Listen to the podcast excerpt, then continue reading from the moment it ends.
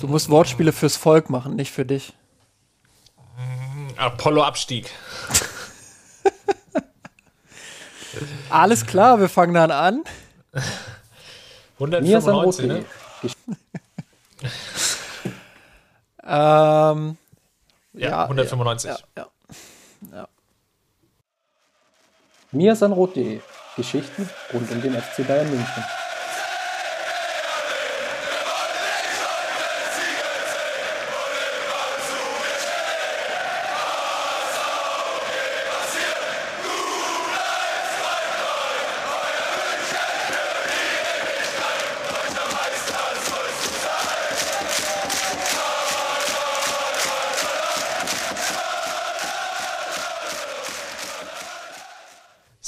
Servus und herzlich willkommen zur 195. Ausgabe des Mir sind Rot Podcast. Dieser trägt den wunderbaren Titel Die Amateure im Abseits. Und die Frage ist natürlich, mit dem Fokus jetzt auf die Länderspielpause bei der Männermannschaft und dem Sieg gegen Stuttgart, wo wir natürlich auch nochmal reinschauen werden, wie geht es vor allem bei den Amateuren weiter, weil dort spitzt sich so langsam die Lage zu, der Abstiegskampf kommt immer näher oder ist definitiv schon da und wir wollen mal schauen, wie da die Amateure damit umgehen. Wenn ich sage wir, dann meine ich natürlich meine Wenigkeit Christopher Ramm. Und meine Wenigkeit Justin Kraft. Und ja, bevor wir zu den Amateuren kommen, sprechen wir noch ganz kurz über die FC Bayern Frauen. Ähm, beim letzten Mal, als wir die Podcast-Folge aufgenommen haben, ja, habe ich noch gesagt, ähm, ja, Schüller hat gerade das 1-0 gegen, gegen Hoffenheim erzielt im DFB-Pokal äh, Viertelfinale. Und ähm, habe noch so die Hoffnung ausgesprochen, dass ich es nicht jinxe. Und zum Glück habe ich es nicht gejinxt, aber es war eine, eine sehr, sehr enge Partie.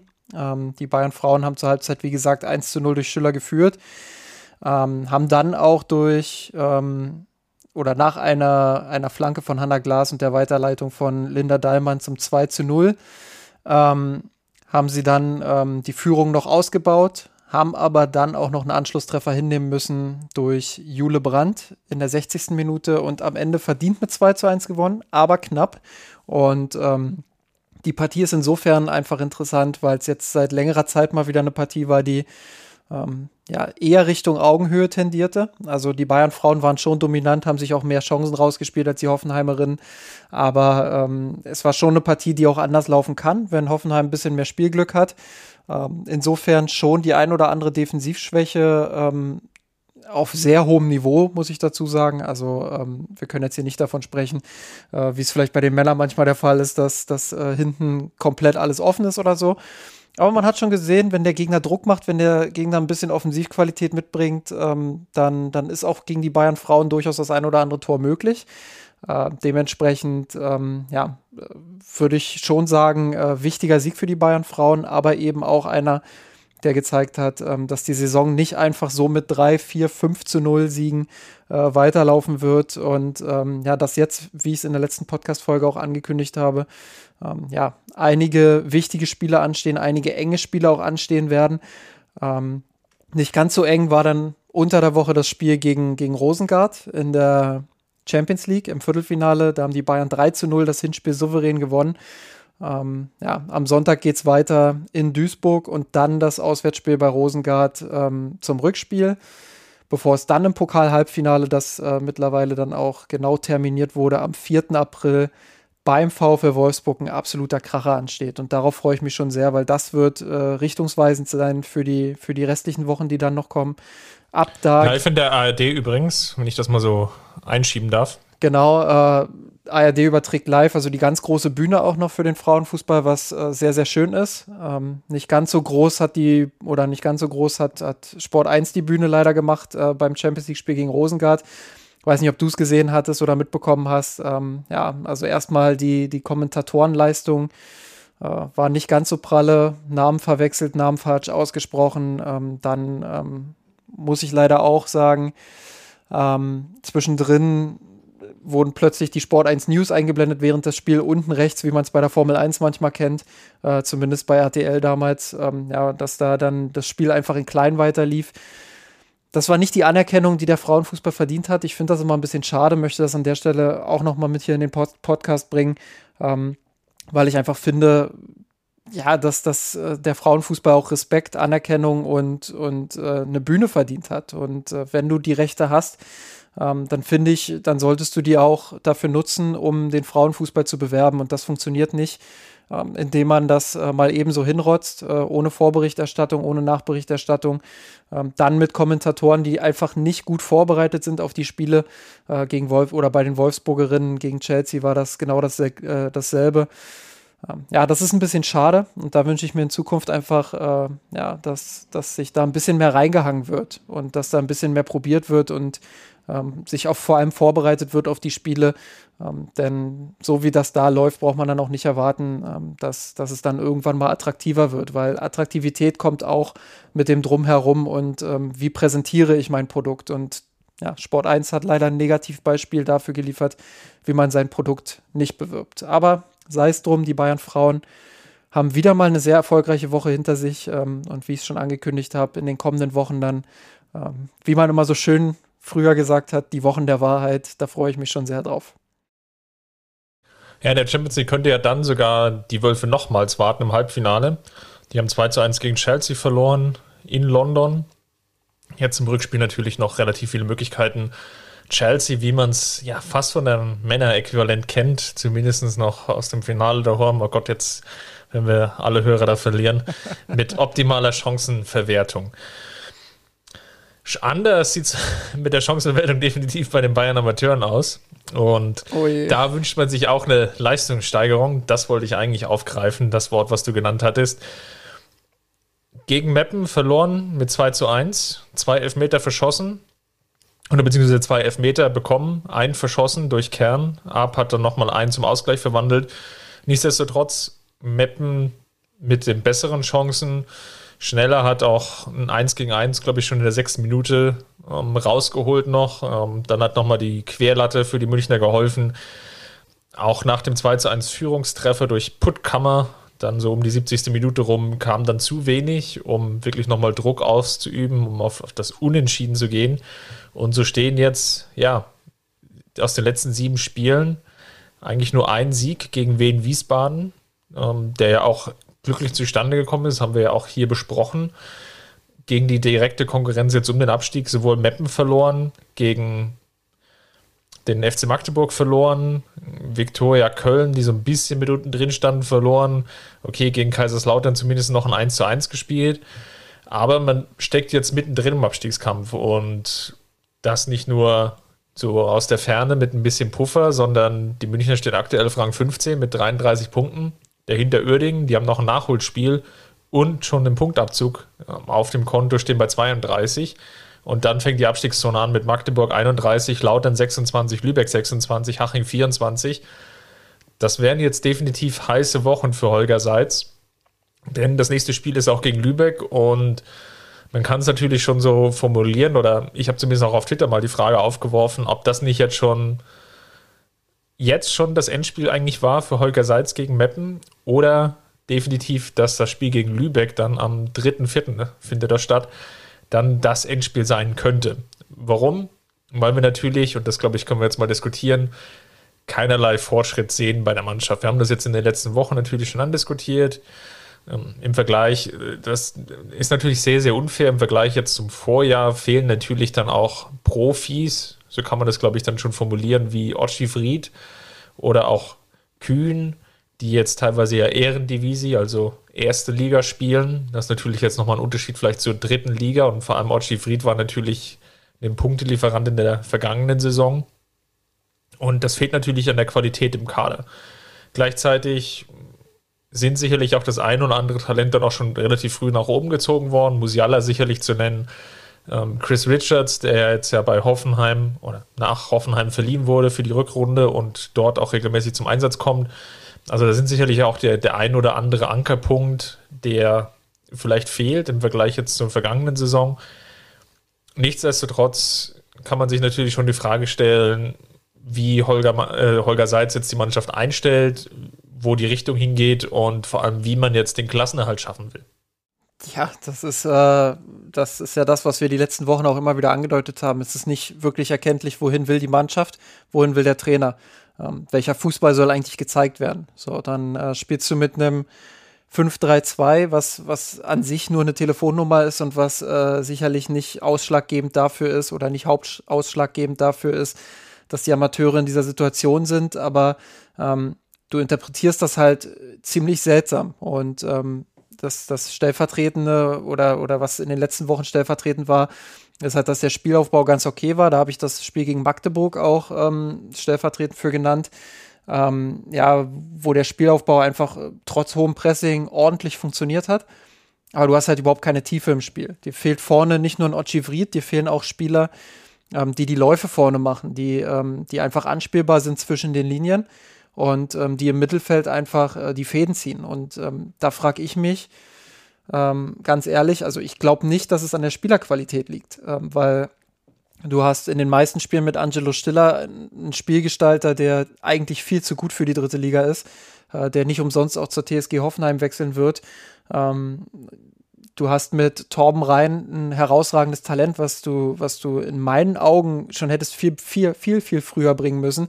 Also das, das äh, verstehe ich einfach bis heute nicht, warum der erst so spät in, in, die Mannschaft gerückt ist und erst so spät auch Einsatzzeiten bekommen hat. Ähm, sicherlich ist auch er nicht der, derjenige, der plötzlich alles auf links drehen wird, aber der bringt so viel Talent mit so viel Qualität auch fürs Mittelfeld. Ähm, da hättest du viel früher schon für, für Minuten sorgen müssen und wärst jetzt vielleicht in der Lage, ähm, mit einem Duo Stiller rein vielleicht eine gewisse Basis auch im Mittelfeld zu haben, ähm, die dich einfach auch voranbringt.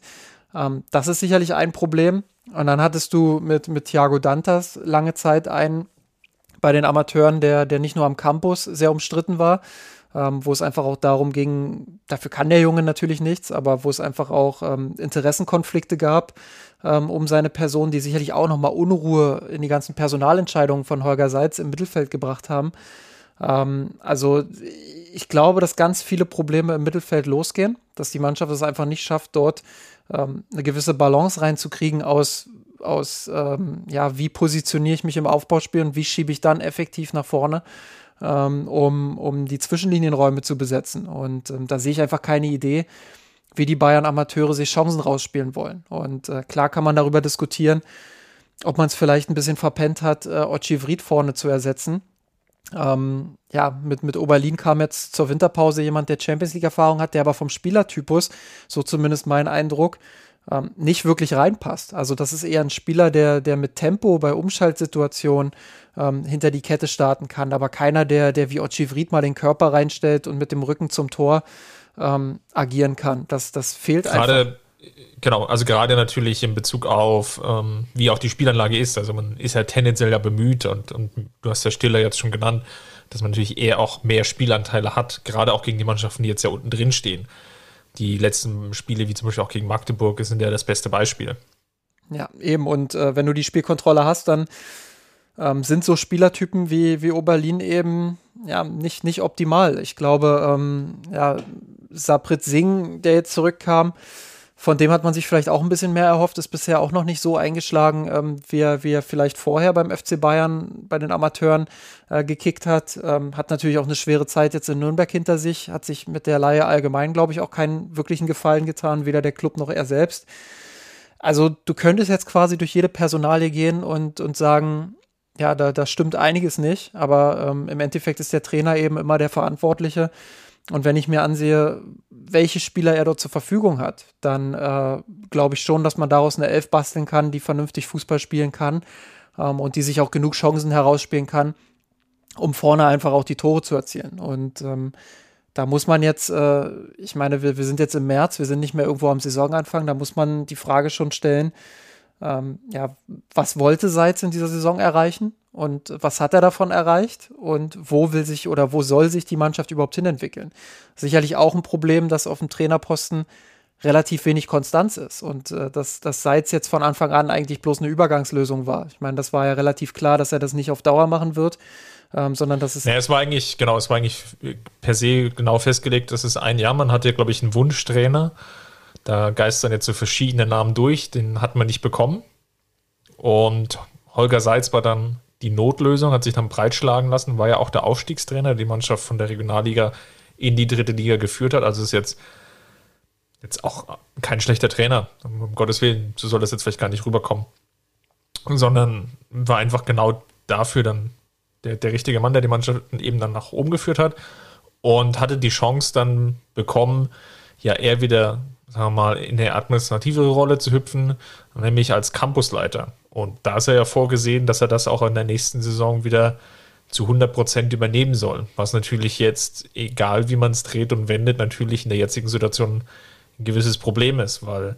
Ja, das die, ist der Knackpunkt. Genau. Du jetzt nicht sagen kannst, okay, Holger war gut bis hierhin, ähm, super Leistung, geh mal wieder zurück ins zweite Glied, also sprich Leitung Campus. Dann bist du natürlich einerseits demontiert als Campusleiter, weil du es irgendwie ja scheinbar nicht geschafft hast, die Mannschaft so gut einzustellen, um das Vertrauen zu bekommen, die dritte Liga zu halten, so muss man es, glaube ich, formulieren.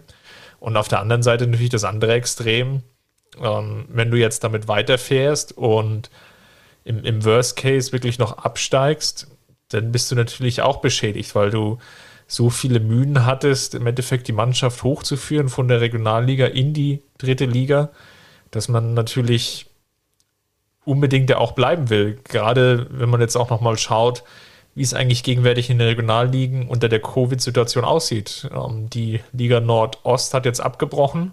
Da steht jetzt Victoria Berlin, steht jetzt als möglicher Aufsteiger fest mit 10, 12 Spielen, die sie absolviert haben. Also da, da, ist natürlich die Frage, wie das dann auch wirklich weitergehen soll. Ne? Da sind wir auch in einem Bereich von semi-professionellen Fußball, wo es jetzt einfach auch nicht so einfach ist, mit, mit Tests und mit gewissen Blasen da zu agieren. Das ist einfach der Übergang schon Richtung Amateur oder ambitionierten Amateur- und Breitensport. Ohne den, den Leuten da jetzt zu nahe zu treten, aber die haben im Regelfall auch noch einen richtigen Beruf. Und das ist natürlich dann auch wiederum eine Riesengefahr. Also, das ist so eine, jetzt fast so eine Lose-Lose-Situation. Gerade wenn du jetzt auch Richtung Lübeck schaust, das Spiel, für Lübeck wird es vielleicht sogar ein Endspiel sein. Wenn sie das verlieren, dann ist der Abstieg wahrscheinlich nicht vermeidbar. Und umgekehrt natürlich, wenn du das als FC Bayern verlierst und Magdeburg vielleicht auch nochmal gewinnt, dann stehst du auf einmal auch selber auf dem Abstiegsplatz. Das ist natürlich auch eine Situation, die dann auch relativ schwer dann zu kitten ist. Ja, Seitz, äh, also eigentlich muss Seitz jetzt halt versuchen, die Jungs äh, im Kopf frei zu machen. Ich glaube, äh, taktisch und, und spielerisch muss man oder braucht man nichts mehr erwarten. Ich glaube, da ist der Zug äh, leider abgefahren. Das, das, das äh, wirst du in so kurzer Zeit jetzt nicht mehr reparieren können.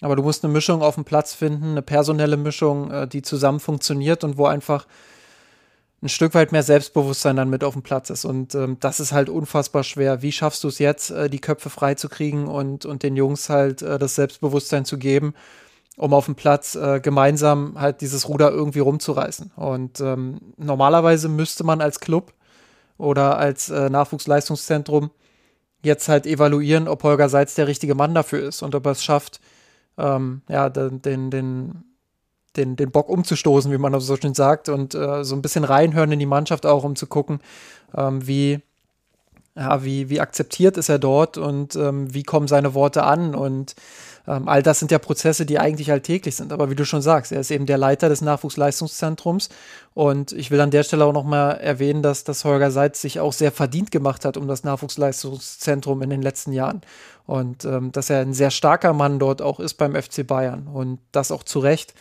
Und ähm, wie du schon sagst, wenn man ihn jetzt einfach rauskantet, dann wäre er beschädigt. Und ähm, dann, dann wäre das ein Image-Schaden, der vielleicht auch dazu führt, dass seine weitere Tätigkeit am Campus, ähm, ja, dass, dass er die nicht so fortführen kann, wie er sich das selber vielleicht wünscht. Und ähm, das sind halt die brutalen Me Mechanismen des Fußballgeschäfts. Und ähm, es wäre sehr schade, wenn man, wenn man so einen Mann dann wegen so einer unnötigen Situation eigentlich ähm, ja, am Ende dann verliert. Und ähm, die einzige Möglichkeit, die ich jetzt sehe, um wirklich möglichst wenig beschadet da rauszukommen, ist, dass er das durchzieht und ähm, dass er das irgendwie schafft, den Klassenerhalt zu, zu, zu erreichen.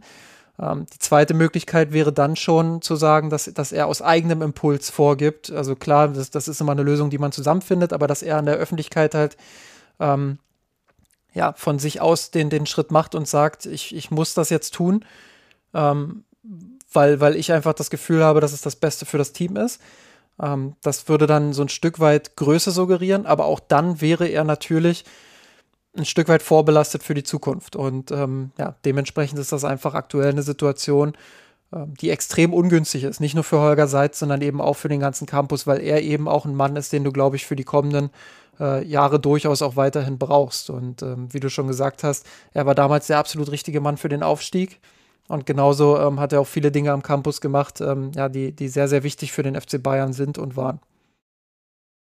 Genau, man kann jetzt überlegen, welche alternativen vielleicht Mittelwege es halt gibt. Ähm, ziehst du vielleicht schon Micho de Michelis, der als einer der möglichen Nachfolger ja ohnehin für die neue Saison im Gespräch sind, ziehst du ihn vielleicht schon mit ran? Vielleicht auch in so eine Art Co-Trainer-Rolle, um da vielleicht irgendwie nochmal einen Impuls zu geben. Ähm, vielleicht dann auch nochmal Danny, äh, Danny Schwarz, der ja aktuell mit, mit dem Michelis zusammen die U19 hatte. Sieht zwar so aus, als wenn sie jetzt sich trennen werden, dann zur neuen Saison, also dieses Duo, was man eigentlich ja fast immer nur im Doppelpack gesehen hat, dann eben nicht mehr in dieser Konstellation sehen wird. Aber irgendwas braucht es, glaube ich, um diesen Impuls halt hinzukriegen, weil dafür ist jetzt die, sagen wir mal, Niederlagen oder Nicht-Erfolgsserie schon zu groß. Ähm, und natürlich gerade jetzt in Bezug auf das Lübeck-Spiel, ja, habe ich wirklich Sorge, dass es da ähm, wirklich in die falsche Richtung läuft. Aber ja, dadurch, dass wir jetzt schon ein paar Tage nach dem Mappenspiel aufnehmen und es ist da relativ ruhig geblieben ist, denke ich da fast, dass wir da nichts sehen werden. Und von daher werden wir wohl abwarten müssen, wie das Spiel jetzt gegen Lübeck dann ausgehen wird. Genau, ähm, also das ist jetzt wirklich das, das absolute End-Endspiel. Ähm, also ohne jetzt sagen zu wollen, dass ich irgendwelche Informationen habe oder so, das, das wäre Quatsch. Ähm, vielleicht werden sie auch danach weiterhin an Seits festhalten, egal wie es läuft, weil, ähm, ja, wie wir es schon gesagt haben, weil er vielleicht dann sonst zu viel Schaden nimmt als, als Persönlichkeit. Aber wie gesagt, also wenn, eigentlich ist es fast egal, egal wie die Saison ausgeht. Also selbst wenn sie es jetzt irgendwie schaffen und sich zum, zum Klassenhalt gucken, ähm, dann ist er irgendwo auch ein bisschen beschädigt. Ähm, die Frage ist bloß, äh, wie groß wird der Schaden sein am Ende? Und ähm, die Option, Micho de Michelis äh, jetzt, jetzt vorzuziehen, ich weiß auch noch nicht, was ich davon halte. Also klar, er ist der Mann für die Zukunft und je früher, desto besser. Aber dann müsste man halt eine Erwartungshaltung formulieren und, und schon sagen, ähm, ja, also die Sache ist halt, wenn, wenn er jetzt absteigt, dann wäre das das Worst-Case-Szenario. Weil wenn Demichelis die Mannschaft jetzt übernimmt und dann äh, mit den Amateuren runtergeht, ähm, dann, dann ist er quasi direkt mit dem Rücken zur Wand. Und ähm, ja, wenn er, wenn er wenn er es schafft irgendwie, klar, dann, dann kann man das sagen, okay, er hat es geschafft, jetzt kann ab Sommer alles neu losgehen. Ähm, aber ich finde das sehr risikoreich. Also wenn du ihn jetzt wirklich äh, da reinwirfst, dann, dann ist das Risiko da, dass du im Sommer schon wieder sagst, boah, mal gucken, ne? Könnte bald wieder eine Trainerdiskussion geben. Und, ähm, Gut, also wenn du absteigst, muss man natürlich generell alles in Frage stellen. Ja, und das ist halt das also Problem. Also, also wenn du dann Demichelis da jetzt reinwirfst und das passiert wirklich, und das ist ja jetzt ein realistisches Szenario. Ähm, ich meine, ein Trainer kann auch nicht von heute auf morgen zaubern und, und das Ding komplett rumreißen. Äh, selbst ein neuer Trainer nicht. Und ähm, ja, wenn, wenn das dann passiert, dann, dann, dann wäre das schon ein echtes Worst-Case-Szenario, weil Demichelis ja schon als jemand aufgebaut wurde, ähm, der für viele äh, eine sehr ja, eine sehr zentrale Rolle auch spielt und äh, für viele Jugendspieler auch eine sehr zentrale Rolle spielt. Und äh, da hofft man sich ja schon, dass der mindestens ein, zwei Jahre einen guten Job am Campus macht. Auf der anderen Seite kann man natürlich auch eine unpopuläre Meinung jetzt einfach mal ins Feld führen. Und da wird es natürlich sicherlich den einen oder anderen Shitstorm jetzt geben. Wenn man es jetzt nicht schafft, die Klasse zu halten und dann wirklich alles auf den Prüfstand stellt, kann man sich eben auch die Frage stellen, okay, will man es jetzt einfach dabei belassen, vielleicht aus Grund von, von Nostalgie, vielleicht einfach in der Regionalliga zu spielen. Aber den Durchfluss hin zur ersten Mannschaft ist ohnehin eigentlich über die U19 zu sehen. Und man nimmt dann einfach so als Beispiele Musiala jetzt als jüngstes und führt den ins Feld und sagt, seht ihr, es ist gar nicht mehr so wie vor 10, 15 Jahren. Die Entwicklung ist einfach so weit vorangeschritten. Die Ausbildung der Jugendspieler ist so gut, dass wir sie schon früher hochziehen können und dass wir diesen Umweg in Anführungsstrichen über die Amateurmannschaft gar nicht brauchen. Oder anders formuliert, die Spieler, die vielleicht den Umweg brauchen, sagen wir es jetzt vielleicht mal namentlich einen Anschule Stiller oder auch vielleicht einen Fein oder auch einen Dorsch, die ja jetzt vor allem im Mittelfeld unterwegs sind, oder vielleicht jetzt auch einen Chris Richards, der jetzt nach Hoffenheim ausgeliehen wurde. Das sind vielleicht Spieler, die ohnehin jetzt gar nicht das Format haben für den FC Bayern, sondern eigentlich eher dazu dienen, zu sagen, okay, liebe junge Leute, kommt an den Campus und wenn ihr es vielleicht bei uns nicht schafft, es gibt halt noch genügend andere Vereine, aber das ist im Endeffekt so der, der Selling Point, also wie man jetzt quasi das den, den jungen Leuten schmackhaft machen will. Und die, die eigentlichen Spieler, die man sich für sich selber heranzieht, die kommen dann vielleicht eben wirklich durch den direkten Weg U17, U19. Ist natürlich jetzt eine harsche Meinung, glaube ich aber, dass das immer wieder so hinter der, äh, hinter der Hand auch beim FC Bayern natürlich diskutiert wird, welchen sportlichen Mehrwert bietet überhaupt noch eine Amateurmannschaft. Ja, natürlich, das ist ja was, was wir jetzt in ganz Deutschland auch gesehen haben, ähm, dass einige Mannschaften dann auch ihre zweite Mannschaft ähm, gecancelt haben. Ich würde trotzdem da nochmal gegen argumentieren, weil ich schon glaube, dass es zu kurz gedacht ist, ähm, nur im Kontext des FC Bayern ähm, das zu sehen. Ähm, du musst natürlich auch schauen, was kannst du jungen Spielern anbieten an Perspektive. Und ähm, wenn du dann im Scouting-Bereich U19, U17 Spieler holst, dann kann es nicht schaden, eine Mannschaft in der dritten Liga zu haben als Zwischenstation, wo du sagen kannst, hey, äh, wenn es nicht sofort von der U19 in die Profis geht, dann haben wir hier für dich eine Perspektive, wo du dich anbieten kannst auf äh, relativ bekannter Bühne, auf einem guten Niveau, wo du einfach zeigen kannst, äh, come on, ich bin bereit für den, für den Profibereich. Ähm, hier ist meine Bühne und hier, hier werde ich mich jetzt zeigen und dann schaffen die Talente vielleicht von dort vielleicht nicht unbedingt den Sprung zu den Profis des FC Bayern, aber vielleicht zu einem anderen Profiklub. Und ähm, ich glaube, das darf man nicht unterschätzen, wenn man in, Verhand in, Verhandlungen mit jungen Spielern geht. Wenn man jungen Spielern äh, ja, nur, nur die Perspektive aufzeigt, entweder Profis oder nix, dann, dann ist das halt schwierig. Und ähm, das, das zählt schon ein Stück weit ähm, auch zu dem Prozess, den, den junger Spieler beim FC Bayern äh, geht und vielleicht auch gehen muss auch ein Musiala hat ja das ein oder andere Spiel in der dritten Liga gemacht und ich würde jetzt nicht sagen, dass ihm das geschadet hat. Und ähm, deshalb bin ich schon großer Fan davon zu sagen, ähm, ja, diese, diese zweiten Mannschaften, äh, die sind schon wichtig für die Clubs. Vielleicht kann man eher darüber diskutieren, ähm, ja, ob, ob äh, man da vielleicht eine andere, eine andere Regelung für die Ligen hinkriegen muss. Ähm, wo man, wo man ja auch häufig diskutiert hat, ob diese zweiten Mannschaften die Plätze wegnehmen für andere Clubs. Ähm, das, das ist sicherlich nochmal eine andere Debatte. Aber da würde ich schon eher ansetzen und gucken, ähm, ja, ob, ob da vielleicht noch eine Möglichkeit ist, das Niveau für die zweiten Mannschaften vielleicht sogar nochmal anzuheben, ähm, die Anforderungen auch nochmal anzuheben ähm, und so vielleicht auch den Sprung beim FC Bayern ein Stück weit ähm, zu verkürzen. Ähm, ich glaube, wenn du den Sprung U19 zu den Profis hast, dann wirst du in Zukunft noch weniger Talente beim FC Bayern sehen. Also ich, ich bin sehr überzeugt davon, dass diese dritte Liga ähm, ja sehr wichtig ist für den, für den Club und dass die zweite Mannschaft auch sehr wichtig ist für den Club. Und ähm, ja, dass es zu kurz gedacht wäre, ähm, das nur im eigenen Kontext zu sehen. Ähm, ja, ich würde äh, an der Stelle jetzt vielleicht nochmal, wenn wir das so ein bisschen allgemeiner auch besprechen, äh, mit reinbringen, dass es jetzt eine Kooperation mit Ulm gibt, ähm, dass der FC Bayern dort ähm, groß verkündet hat, ähm, in Zukunft, ähm, ja, dass die beiden Nachwuchsleistungszentren da quasi miteinander zusammenarbeiten.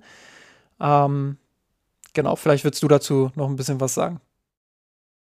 Ja, die Idee, die da, glaube ich, dahinter steht, ist natürlich jetzt im Konkurrenzkampf vor allem innerhalb des süddeutschen Einzugsgebietes, also namentlich ähm, die Region Schwaben, dass man dort einfach einen, einen Ankerpunkt setzt. Und die Idee ist quasi, dass Jugendspieler dort auch geparkt werden, also bei Ulm, und dass sie dann punktuell wohl zum Training der oder zu, zum Training der Jugendmannschaften fahren oder gebracht werden. Da gibt es auch so gewisse Shuttle-Services, das ist natürlich alles hoch professionell organisiert und dann vielleicht nur ein oder zweimal eben dann bei den Jugendmannschaften trainieren und ansonsten eben in Ulm noch unterwegs sind, dann lokaler um dann irgendwann den Sprung zu schaffen an den Campus, also sprich in das Internat. Die Idee dahinter ist einfach, dass dieser Übergang flüssiger läuft und dass man natürlich dann auch ein gewisses Angebot machen kann.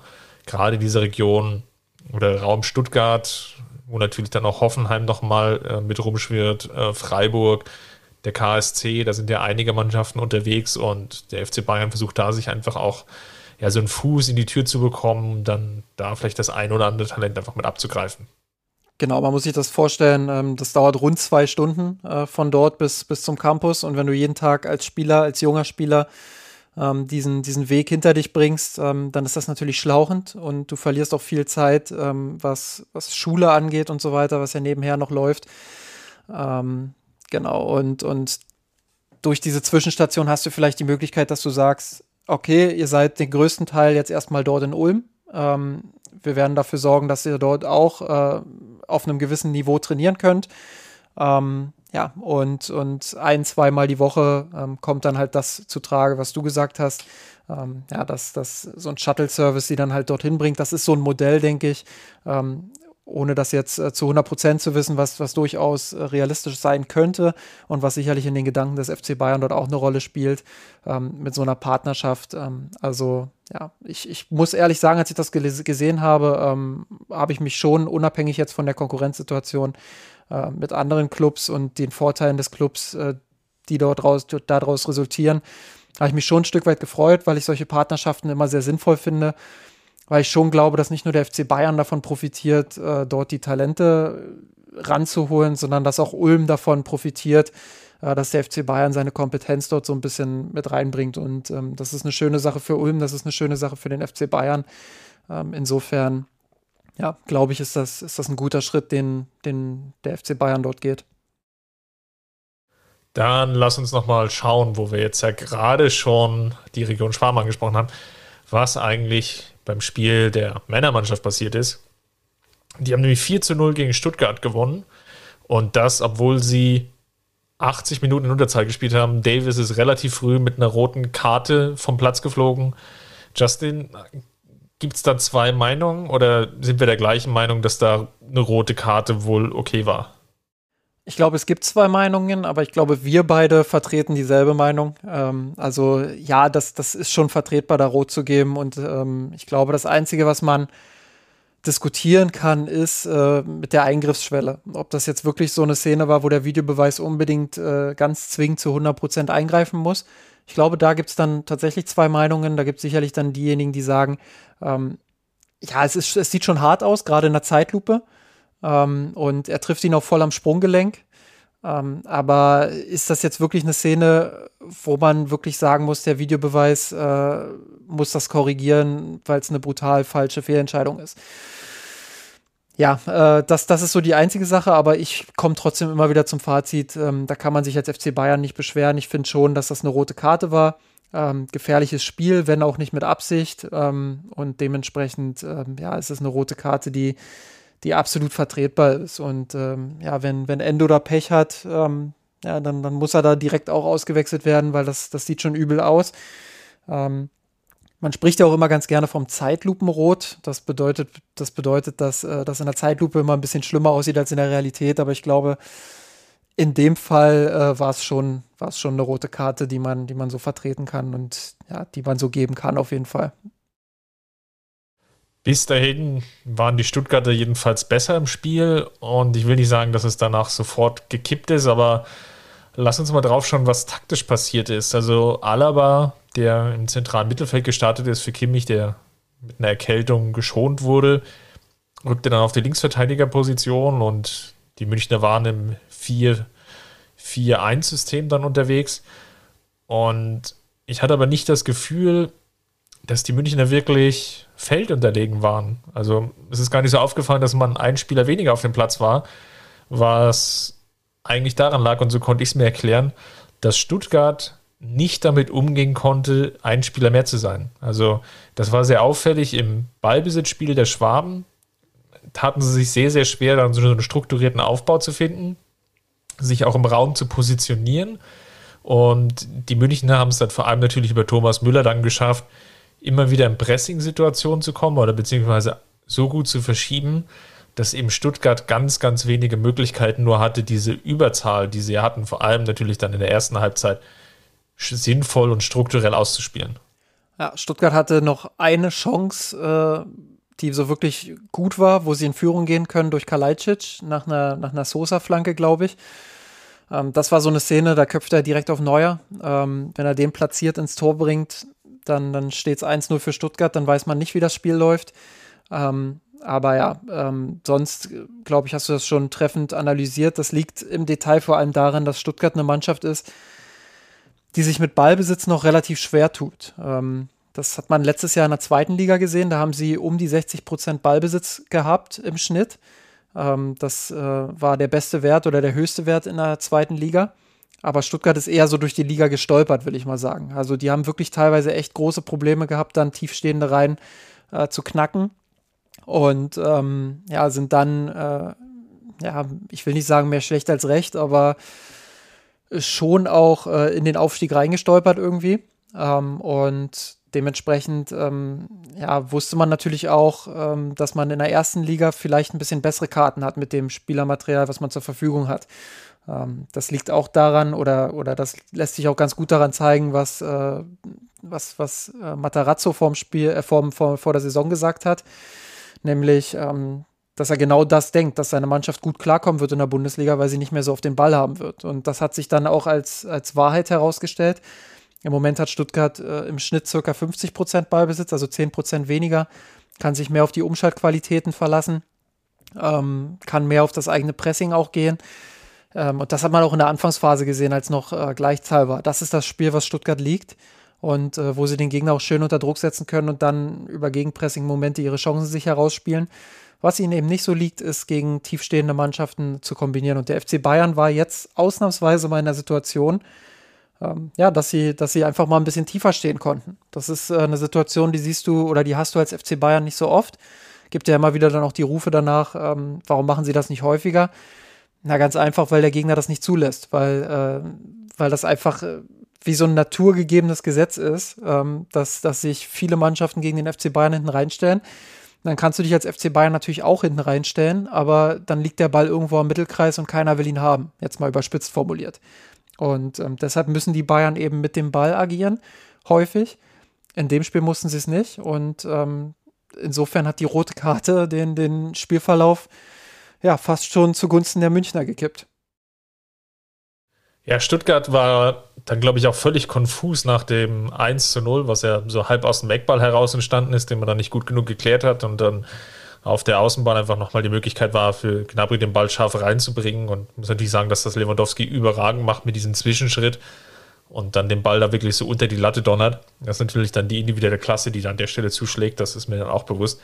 Aber nach dieser frühen Führung dann jetzt in Bezug auf die Überzahl gesehen, hat Stuttgart eigentlich komplett den Kopf verloren und sie standen immer höher und wollten quasi sich nicht eingestehen, okay, wir liegen jetzt in Überzahl zurück und wir haben eigentlich noch 70 Minuten oder 65. Und äh, wenn wir es schlau spielen, spielen wir die Münchner einfach müde. Und so wie es der FC Bayern ja dann auch häufig macht, ne? viel Ballbesitz, immer wieder rotieren lassen, so lange den Gegner laufen lassen, bis im Endeffekt irgendwo vielleicht mal die Lücke da ist. Und sie haben aber das Gegenteil gemacht, sondern sind sehr hochgerückt und haben dann vor allem im Zentrum riesige Lücken hinterlassen und ich finde, das hat der FC Bayern dann extrem gut bespielt. Ähm, Sané und Gnabry waren sehr stark teilweise im Zentrum orientiert und haben dann einfach über das Zentrum hin wirklich ihre Schnelligkeit ausspielen können und wirklich Meter gemacht mit dem Ball. Und dann immer wieder einfach nur äh, ja, Spieler steigeschickt. Ich, ich will fast sagen, dass Stuttgart eigentlich fast in der ersten Halbzeit mit den eigenen Waffen geschlagen wurde. Ja, definitiv. Ähm, Stuttgart hat sich auch naiv angestellt, muss man auch sagen. Äh, Sven Mislintat hat dann nach dem Spiel, wie ich finde, eine, eine großartige Analyse der Partie gemacht ähm, und hat so ein bisschen auch dann äh, so zusammenlaufen lassen in dem Wort Lehrgeld.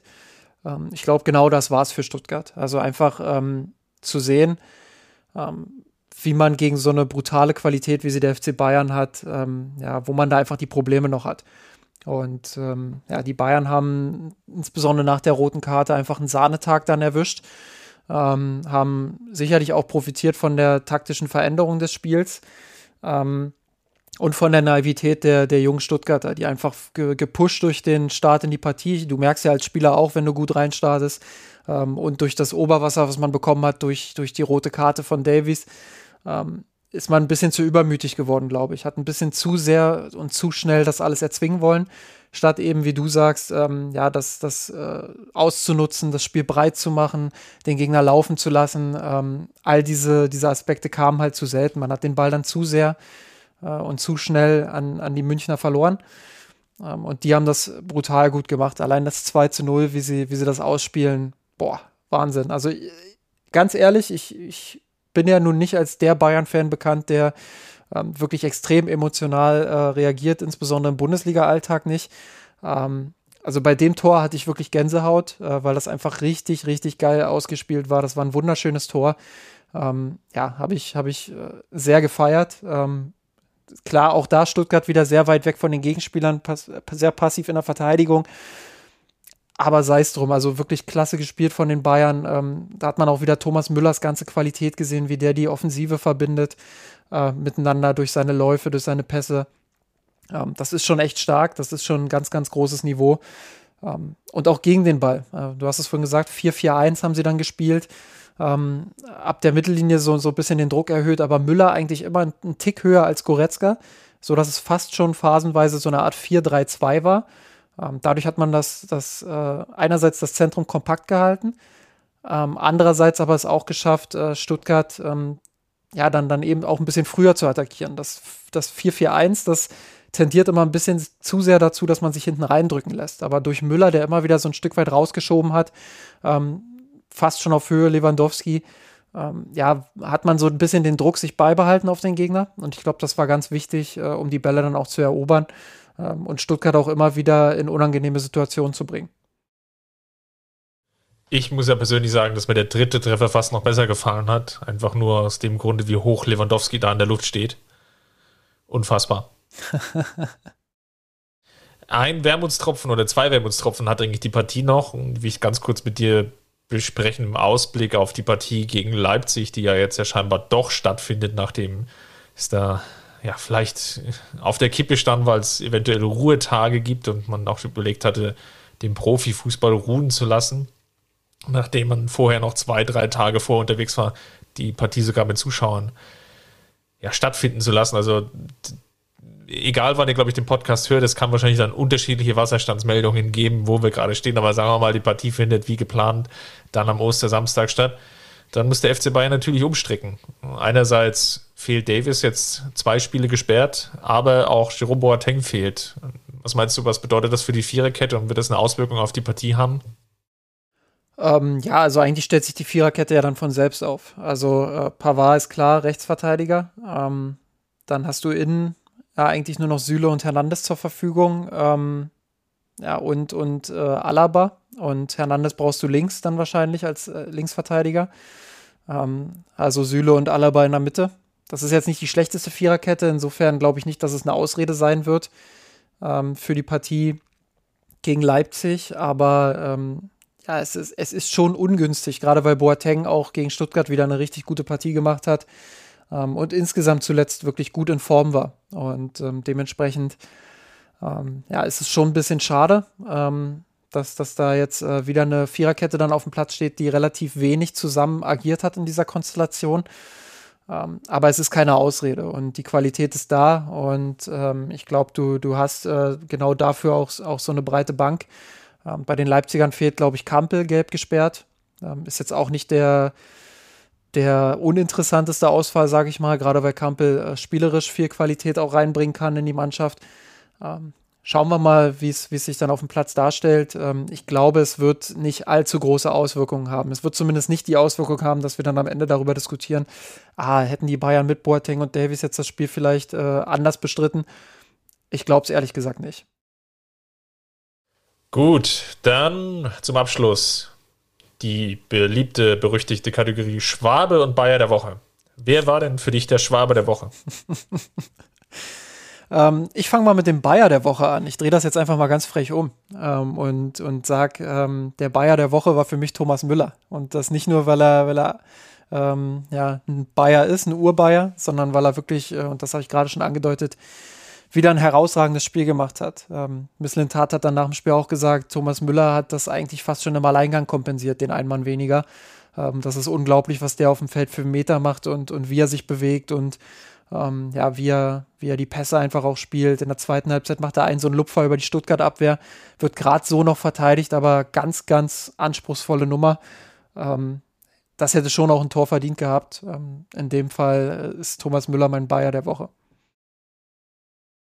Mein Bayer der Woche ist Robert Lewandowski, weil er wirklich äh, dem Gerd Müller-Rekord, und das ist ja der nächste Urbayer auch wieder im Gespräch, sehr, sehr nahe kommt.